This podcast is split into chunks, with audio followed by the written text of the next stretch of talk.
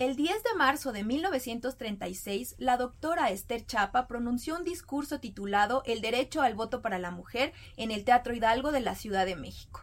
Esther Chapa fue una destacada médica mexicana, comunista, que en ese momento militaba en el Frente Único Pro Derechos de la Mujer, que fue quizá la organización feminista más grande e importante de nuestra historia.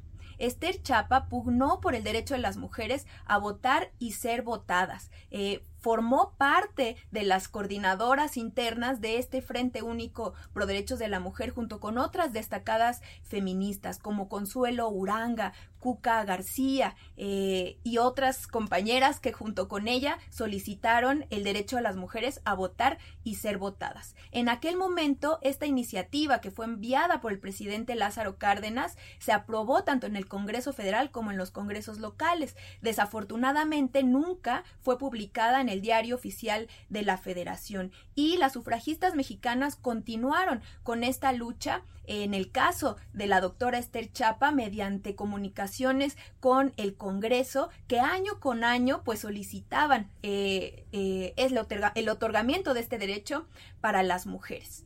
Eh, finalmente, hasta 1953 se obtuvo este derecho para todas las mexicanas. Esther Chapa es una de las sufragistas mexicanas a quienes las mujeres de hoy le debemos este derecho fundamental.